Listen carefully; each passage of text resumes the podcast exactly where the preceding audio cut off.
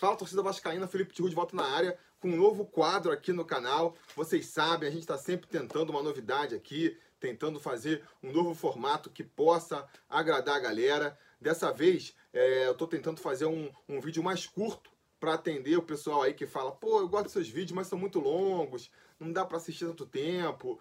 E eu, como ultimamente tenho feito, além dos vídeos normais que já são longos, as lives que duram uma, duas horas, eu falei assim, pô, tem que fazer uma coisa pensando num, num, vídeo de mais curta duração, né? Então já me diga nos comentários a opinião de vocês sobre esse quadro novo, que eu vou chamar de Notícia do Dia. Qual que é a ideia desse quadro? Pegar a, a principal notícia sobre o Vasco do dia e comentar aqui, né? Eu vou tentar fazer aí diariamente, ser um quadro diário ou mais próximo disso, e que não vai interferir no restante da programação. Então, não é um quadro que está entrando no lugar de nada. Um dia de pré-eleição, se eu conseguir, eu faço pré-eleição e faço aqui notícia do dia. No dia do jogo também, pós-jogo e notícia do dia. Vamos ver, vamos ver se vai acontecer. Vocês digam aí nos comentários a opinião de vocês, né? A ideia é que esse vídeo fique aí sempre entre 3 e 5 minutos. Vamos ver se eu vou conseguir, né? É difícil para mim, sou um cara que vocês sabem, gosta de falar. Enfim, a notícia que eu peguei para estrear esse quadro aqui foi a notícia de que o Flamengo teria procurado o Thales Magno, né? É, agentes aí do futebol, sabendo de uma brecha no contrato do Thales, é, pra, de transferência para Clube Nacional, procuraram ali o Flamengo, perguntaram se ele estava interessado em levar o Thales e procuraram também o atleta, mas a, a, ideia foi logo rechaçada pelo pai do garoto, né, que também é representante dele, alegando que não poderia fazer essa trairagem com o Vasco. Mostrou muita é, hombridade ali, caráter, o pai do Thales Magno. Uh, a minha opinião sobre essa notícia, então. Primeira coisa, eu acho que a torcida do Vasco anda muito fatalista, né? Anda muito fatalista. É, qualquer é, mínima notícia, mínima possibilidade já transforma assim num, numa tempestade. Agora estão preocupados que o Thales Magno pode, pode sair aí. Não só teve essa torcida do Flamengo agora, mas já estava preocupado antes porque está acabando o contrato dele. Vai que acaba o contrato, ele não renova com o Vasco. Eu entendo essa preocupação, né? Afinal de contas, ninguém aqui tem a, a diretoria do Vasco na mais autoestima. É, a gente sabe que eles provas de incompetência eles já deram antes. Mas, galera, se vocês forem levar qualquer possibilidade, menor possibilidade de algo ruim acontecer é, a sério, vocês vão, vão conseguir viver com tranquilidade. Vão ter um piripaque mais cedo ou mais tarde aí.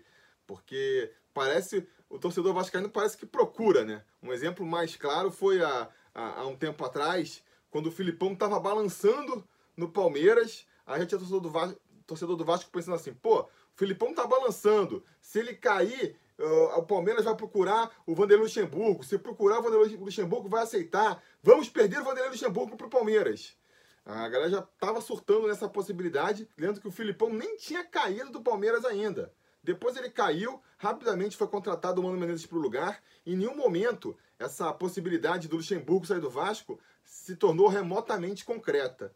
Então, paciência, paciência. Pode ser, pode acontecer da gente tomar uma volta aí de um agente, é, de um clube e perder o, o, o Thales de graça? Não é uma possibilidade, não vou dizer que é impossível. Mas eu acho improvável, acho improvável. O mais provável de acontecer é que a gente venda o garoto aí rápido, antes do final do ano que vem. Acho muito difícil do, do Thales ficar mais um ano no Vasco aí, né? E por um preço barato, né? Isso para mim já é tragédia demais. Agora, mais do que isso, perder o Thales assim, tomando uma, uma pernada aí de alguém, eu acho que por mais incompetente que seja essa diretoria do Vasco, eu não acredito nisso não. E, outra segunda, e a segunda coisa que eu queria comentar sobre esse fato é lamentar, né? Lamentar mais uma vez a postura do Flamengo aí. Eu acho que há um tempo atrás até a gente via muito na figura do, do Dinamite, quando ele era presidente, ele falava muito na união dos clubes cariocas, dos co-irmãos, né? De tentar uma aproximação do, dos clubes cariocas, trabalharem aquele discurso de rivais em campo, mas não fora dele. E eu tendo a concordar com, com o Dinamite. Eu realmente acho que, cara, a solução para o futebol brasileiro e para o futebol carioca passa pela união dos clubes. Você, se ficar nesse cada um por si, a gente nunca vai sair desse buraco que a gente está.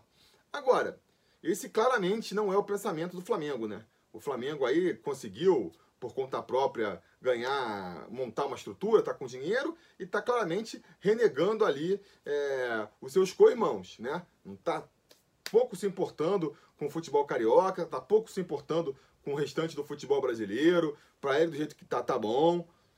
O mundo dá voltas, o mundo dá voltas, né? Isso estou falando mais dessa diretoria atual, né? A outra lá do Bandeira, que até foi mais responsável pela reestruturação do Flamengo, nem, nem vou dizer tanto, mas essa que assumiu agora, claramente vem mostrando aí que, que não só não se interessa em, em num futebol, em fortalecer o futebol nacional como um todo, como ainda procura, quando pode, dar uma, uma espetada ali, uma provocada nos seus rivais, né?